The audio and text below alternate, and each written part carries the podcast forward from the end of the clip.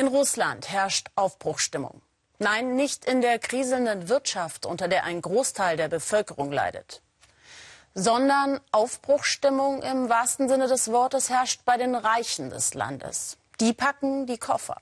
Denn im Gegensatz zum russischen Durchschnittsbürger können sie mit Sack und Pack, und das sind dann oft Millionen an Dollars und Euros, das Land verlassen.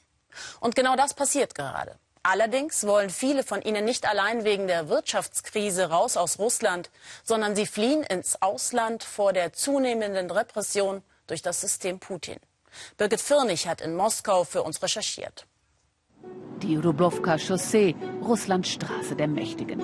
Täglich schieben sich hier schwarze Limousinen mit getönten Scheiben durch Moskaus Reichenviertel, oft mit Blaulicht. Hinter diesen hohen Mauern wohnen Russlands Reiche. Journalisten sind hier unerwünscht. Nur mit Hilfe von Alexei, einem Makler, sind wir am Wachdienst vorbeigekommen. Alexei führt hier mal wieder Verkaufsgespräche.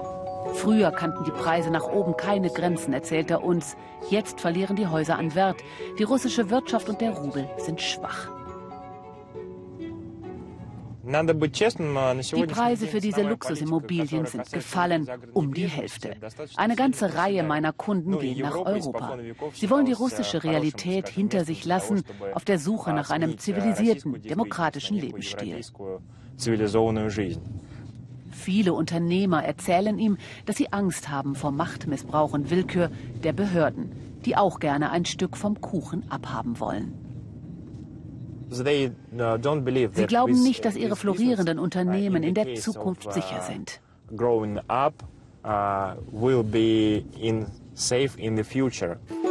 Viele dieser sogenannten Businessmeni und Oligarchen haben sich hier Adelspaläste bauen lassen, auf historisch getrimmt.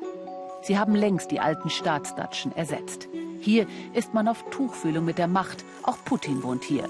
Je näher man am Präsidenten wohnt, je höher der Quadratmeterpreis.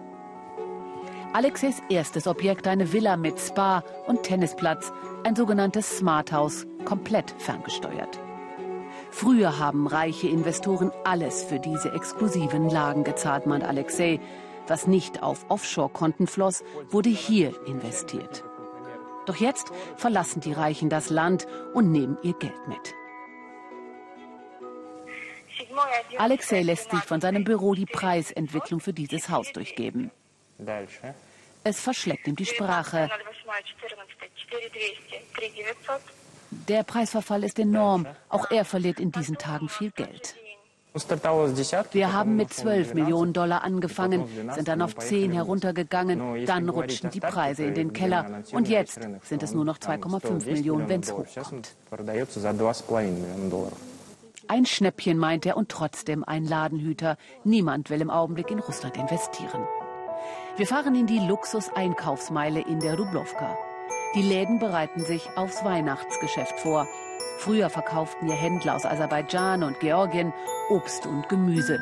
Heute gibt es hier nur noch teure Designerläden. Alles Importwaren. Die Fassaden aus edelstem Holz. Doch das Geschäft läuft nicht gut in diesem Jahr. Nur bei den Immobilienmaklern herrscht Hochkonjunktur. Täglich bekommt Irina neue Häuser, die sie verkaufen soll. So viele wie noch nie in ihrer 20-jährigen Karriere als Maklerin. Die Preise purzeln, viele der Besitzer wollen das nicht wahrhaben, meint sie.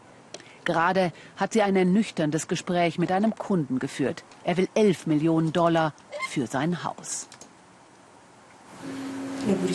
Ich rate ihm, geh auf sieben runter. Er schweigt.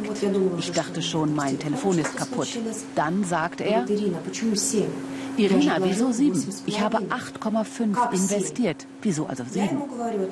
Es ist egal, wie viel du investiert hast. Die alten Zeiten sind vorbei. In einem Jahr wirst du das Haus überhaupt nicht mehr verkaufen. Krisensitzung mit ihren Angestellten. Circa 750 Häuser stehen zum Verkauf und es werden immer mehr. Zusammen mit ihren Kollegen überlegt sie Strategien. Wie kann man die Häuser interessanter machen? Mit Sonderangeboten? Wo sollen neue Käufer herkommen?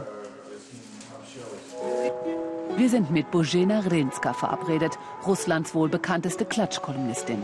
Einst Ikone eines rauschenden Lebensstils, dann 2012 der Sinneswandel. Vom unpolitischen Glamour-Girl zum Sprachrohr der Opposition. In ihrem Blog Bissige Hündin wirft sie Putin vor, seine Regierung sei dabei, Russland zu zerstören. Das Regime gehe unerbittlich gegen politische Gegner wie Nemtsov vor. Deshalb verkaufe sie jetzt ihr ganzes Hab und Gut, ihre Modeaccessoires, auch ihr Haus in der Dubrovka. Sie will all das hinter sich lassen, in Spanien neu anfangen. Ich habe mit vielen gesprochen. Immer mehr Leute haben es schwer. In diesem Wirtschaftssystem kann nur der verdienen, der einen Staatsauftrag hat. Also verlassen immer mehr Leute das Land, auch wegen der Rechtsunsicherheit. Solange es keine unabhängige Polizei und keine unabhängige Justiz gibt, kann man hier nicht leben. Die Menschen haben Angst vor staatlicher Willkür, meint sie. Sie selbst auch. Gegen sie läuft ein Verfahren wegen Staatsbeleidigung. Da verlasse sie lieber das Land schweren Herzens. Lev Gutkov, einer der angesehensten Meinungsforscher, spricht von einer stillen Protestwelle gegen das Regime Putin. Menschen verlassen das Land, um die Zukunft ihrer Kinder woanders zu sichern. Die Menschen gehen weg nicht, weil es ihnen wirtschaftlich schlecht geht. Es sind erfolgreiche Menschen, die über Eigentum verfügen, die aber keine Perspektive in diesem Land sehen, da das Regime nicht nur autoritär ist, sondern zunehmend repressiv und diktatorisch более жестко репрессивном диктаторском режиме.